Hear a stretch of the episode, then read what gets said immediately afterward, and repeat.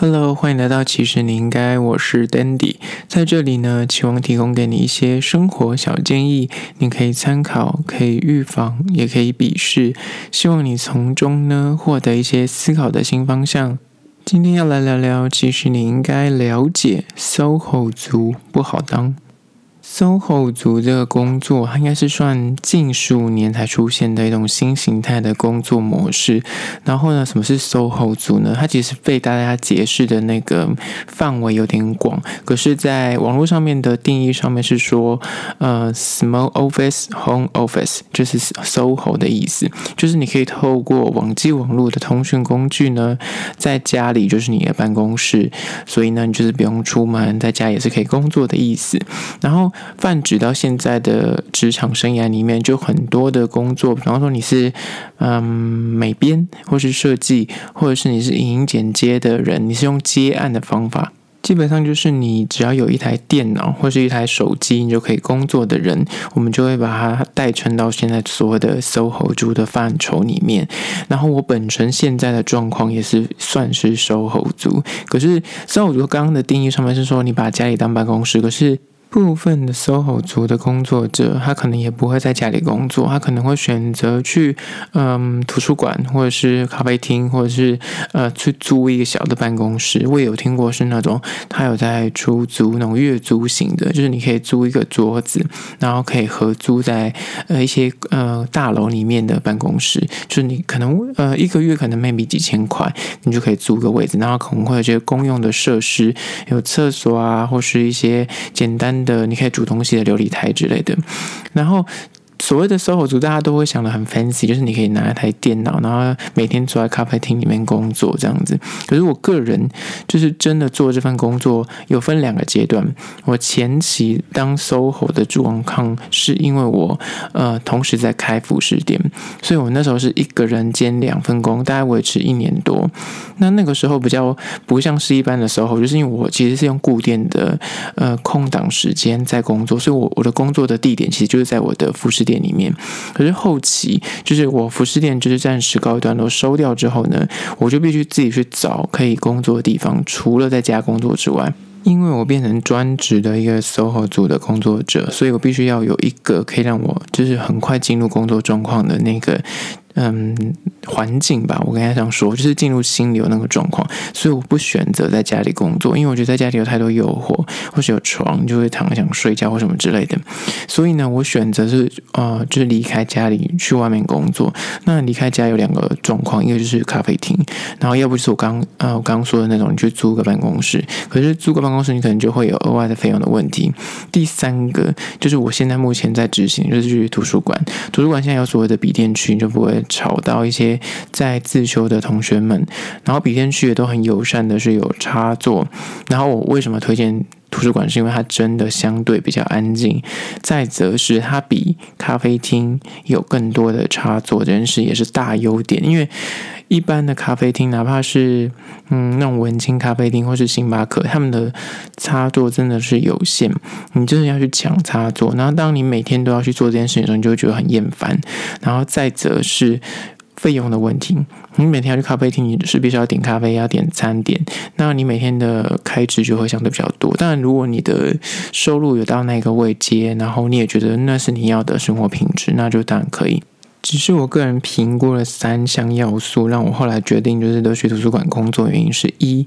插座真的是插座太重要，你真的没有插座，就是现在的那个台北的网络是，你除了你的笔电要充电之外，你的手机也要充电，因为你没有手机当分享器的话，除非你的那个你有买那种什么咖啡厅里面的，像星巴克你要买它额外的 WiFi 的呃储值卡，然后有些文青咖啡厅是有 WiFi，可是网络可能不稳，就会让你觉得很恼怒，所以。唯有自己用自己的手机热点分享是相对于稳定的一种方法。那如果像我们这种工作是需要蛮多个小时的，就不是一两个小时就可以结束的话，那你势必是要充电，会会变得是一个问题。所以图书馆充电是一个加分的地方。第二个推荐图书馆的原因，是因为我觉得，因为你真的没有办法确认你当天去咖啡厅坐在你旁边的人是谁。你如果不幸的坐到一些婆婆妈妈他们在聊天，或是有些嗯、就是外籍的观光客，他们可能很热烈的在讨论一些事情，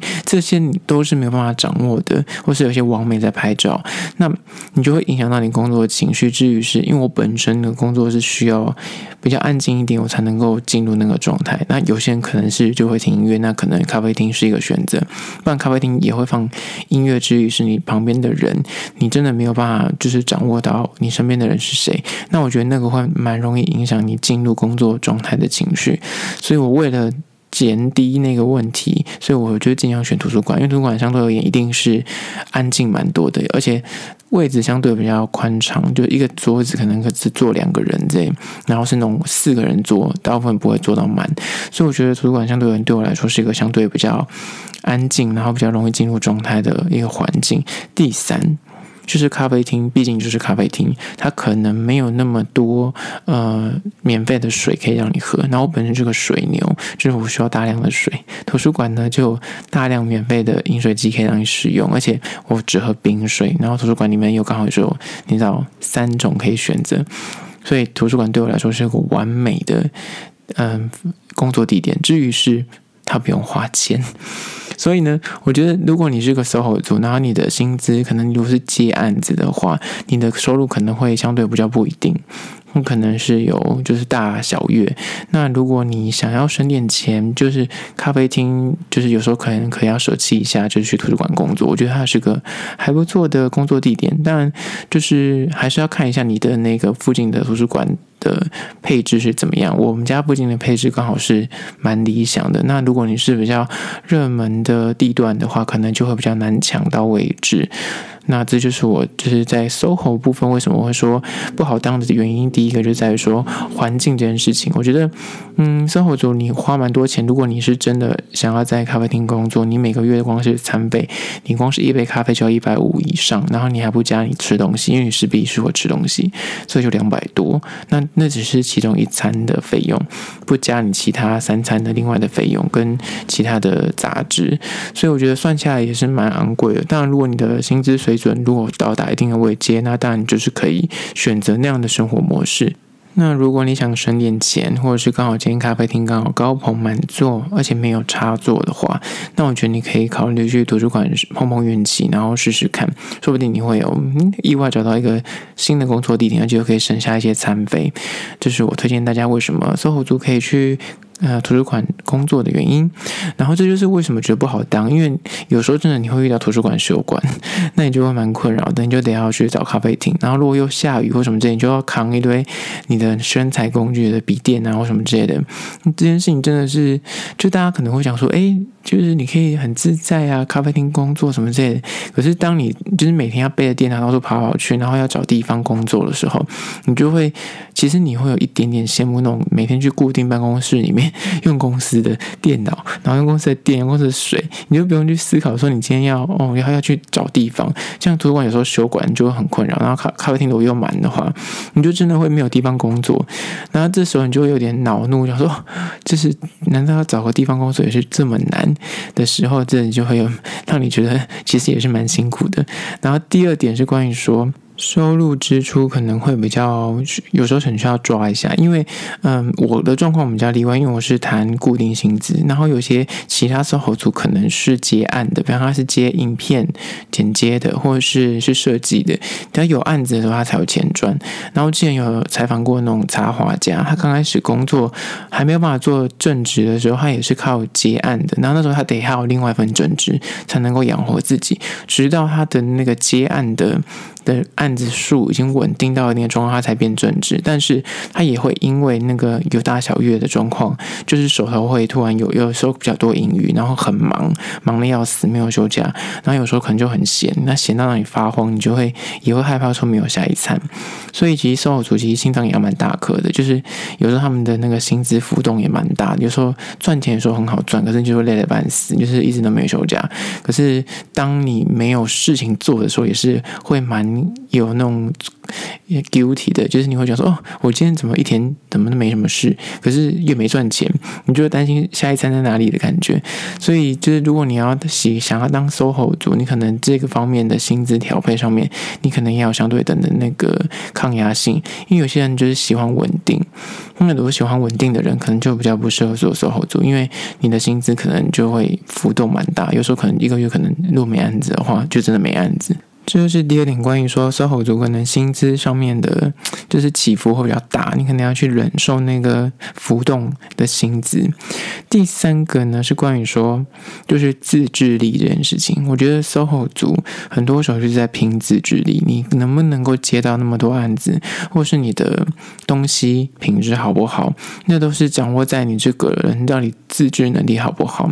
然后我发现，呃，后来会真的能够。坚持下去，然后做守好主人，通常都是有一点。个性比较搞操烦，然后或者是他自己本身的那种，就是对于规划这件事情，他有点偏执，就是他对于一些时间的掌握上面，他是有一些固定的偏执症的。如果他是相反的那种，就是对做事情很喜欢压在那个 deadline，然后什么事情都拖到最后一刻他才做的那种人，他就会很痛苦。因为 SOHO 族就会他可能一个月里面接了几个案子，然后他每次都都压在 deadline 在做事情的话，他就很想死，然后每次就会被自己给那个时间。给追追着跑，所以我说这种个性的人可能就会比较相对比较痛苦，而且比较不容易长期做下去，因为他需要有别人去督促他。然后我刚刚说的前者就是他们喜欢规划时间，然后照着那个行事历案表操课，这样的人他就相对而言比较容易接到比较多案子，因为他就是通常会提前做完，然后他当提前做完之后他就有空档，那就可以再插一些其他案子进来，就是比较有弹性。他喜欢压 deadline 那种人，当然他的可能创意会比较够，因为很多人都说，如果你呃家比较乱啊，或是你就是喜欢赖床，或者喜欢什么，你的创意比较足，那可能是这样子啊。可是他可能这样就会相对比较不容易接到比较多案子，因为你可能就会一直卡在那个，你就是永远都想啊，我那个还没做完，所以不想接。那我觉得就是个性问题。然后我今天后面第三个就是下来聊关于说，就是发懒症，就是拖延的这个问题。怎么样告别？就是发懒症，当然它出现的时候，就是工作的时候，你突然会就今天包莫莫名其妙就会觉得说，哦，这什么时候不想做？就是发懒，想要耍废，然后就没有灵感，然后我思绪也卡关，就是完全做什么时候提不起劲的时候。我觉得这不只是售后族，就是一般上班族，尤其是那种。放完长假回来，或是六日过完之后，礼拜一的时候就会有这种镜头。那如果你有这种症状的话，那该怎么样突破这个就是低效率的发懒症呢？第一个关于要告别发懒症，然后找回效率的一个小方法，就是当你发现你的那个就是卡关，然后就是一直坐在办公室里面一个字都打不出来，然后看着电脑发呆，什么时候不想做的时候，我会觉得你就是一。短暂的离开你现在的情境或是环境，你现在都坐在办公室里面，就是不停的在发呆，然后打字你就无心的打字，就是看着电脑，然后一直按，一直打。打重复的字，那又删掉；打重复的字又删掉。那我会觉得，你就与其在那边做这个无意义的事情行为的话，那倒不如你就去茶水间走一下，或是走去办公室外面看看天空之类的，或去泡杯咖啡，去上个厕所，就是转移一下你现在的注意力，然后告诉自己说：好，我现在等下喝完这杯咖啡，或是我上完这个厕所回去之后。我就要开始做事情，就是这是一种开关吧。我觉得当你有这个意识到自己现在已经在停滞了，然后开始在发懒了的时候，你去做其他的事情，然后再回来，身体就会告诉你说：“OK，就是有不要醒过来。”因为有时候坐在那里就是呢，你的混沌，你懂吗？精神会混沌。那当你离开之后再回来之后，你就发现精神会好一点。毕竟你站起来走路了，然后那个半宕机状态的大脑就会稍微诶。重新开机就是一个蛮有用的方法，但是你觉得得要办逼迫自己，就是我等下回去之后我就要开始工作，不要再继续沉溺在刚刚的那个思绪里面。这是第一个方法。第二个方法是呢，就是最嗯大家都会说的，就是设定奖励机制跟期待值。举例来说，你发现你的是。周期性的，你每个礼拜一就是会有这种症状出现，那你就告诉自己说，你每个礼拜一的晚上就吃好料的，或者吃一个，比方你喜欢吃甜甜圈，你就告诉自己说，好，今天我就是认真的工作，然后礼拜一的下午下午茶时段或者晚上时段，你就吃一个你想吃的东西，然后借由那个奖励来激发你在当天有比较好一点的心情之余，是你会比较容易提起劲去执行你现在要做的事情，或者是长远一点，比方说你现在卡关的点是因为你现在手头上有个很麻烦的案子，很棘手的呃计划之类的，那你就是会有点不想要去碰它，那你就给自己一个嗯奖励，是比方说你接下来如果完成了这个大案子，或是结束了这个计划，你要去个小旅行，或者是你要去买一个你想要买的东西，那个东西可能是你期待很久。那既有这种小奖励，就是出国或者去小旅行，或是买一个自己喜欢的东西，这样来激发你在做这件事情的时候不会那么痛苦。像我就发现很多店家现在都已经掌控了这个心态，就是他知道说上班族会有那种犒赏自己的心态，那他就总是会在那种连假过后或是什么特定的假日，像圣诞节档期或跨年档期，他就会推出那种买一送一或是什么第二件半价的优惠，因为他知道说这个时间点你大家心情会不错，或者是比方说连假回来的那一天你会心情很 blue，那他就在那个时候就是来玩那个什么买一送一来刺激消费，因为你就会有。那种相对人的心态，觉得说，嗯，今天心情好差，我要去买个贵一点的咖啡来喝；或者今天心情很差，我要吃点甜甜的东西。那我觉得商业模式也是因为看到这个有趣的现象，那你就有自己，如果你今既然都你知道自己会有这种发展的心态，你就可以小小用这种心理学的角度去，比方告诉自己说，好了，我等下把这件事情做完之后，我去买个。自己一杯咖啡，或者买个想吃的东西犒赏自己，那也是可以愚弄一下自己，然后让自己比较有效率一点。第三点要告别发懒症呢，其实很简单，就是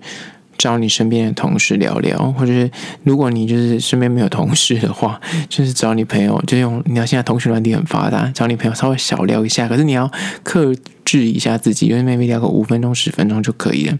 转换一下那个思绪，就是有时候你可能就是真的是当下你就是脑筋卡转不过来，就是卡关，或者心情可能不是很好，那你去找同事稍微聊一下，离开刚刚的那个场域跟那个思绪，或是用通讯软体跟你的朋友稍微沟通一下，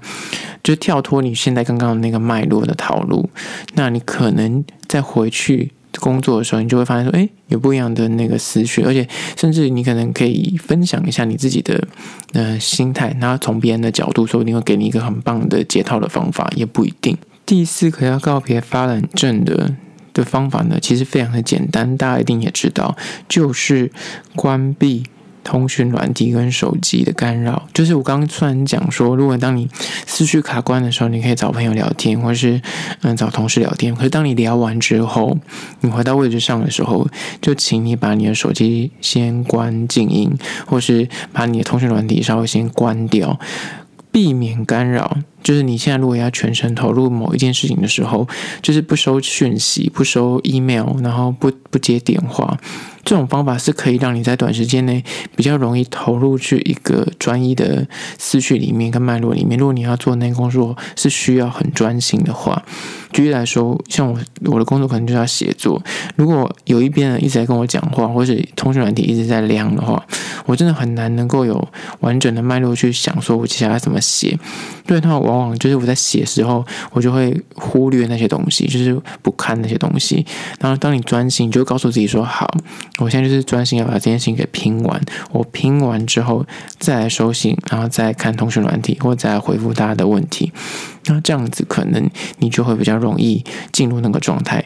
然后就是之前有聊到关于心流嘛，所以你可以创造自己的心流的方法。至于是很多时候很多人可能会边做边划手机，那你在划手机这件事情就很容易会让你分心。至于是你真的。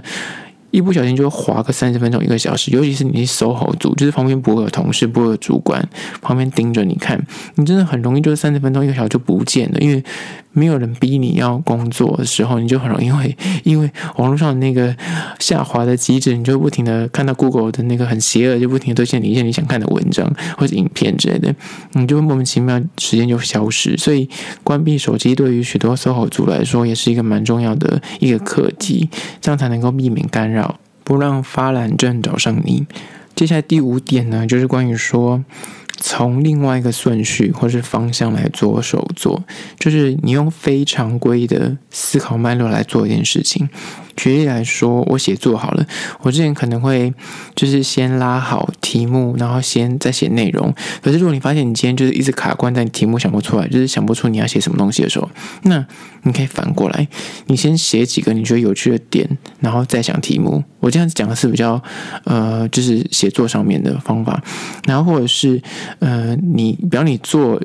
A、B、C，你本来是有 A、B、C 的顺序，你都是照那个顺序这样做。然后你一直以来，可能 A 是最难的，所以你通常就是会卡关在最难的那个东西上面。那其实，当你今天如果一直卡在说，你就是很不想做这件事情，就会很烦。那你可以反过来，你先做 C，再做 A，再做 B，你懂吗？就是换一下以前既定的工作的模式或方法或顺序，它有可能就会让你变得比较容易进去那个状况。因为很多时候你可能已经习惯了那个痛苦的流程，那你就。那万事起头难，有时候你卡关的点就是在于说，你就是死就不开始打第二字，或者死不开始着手去做你今天该做的事情，那就会，你如果还是坚持这种莫名其妙的拿自己的仪式或是顺序的话，那反而会拖更久时间。所以有时候就是换一下那个思绪，就是今天如果你发现说，哦，今天效率很差，那倒不如你就先做一些简单的事情。当你开始进入那个状况，暖机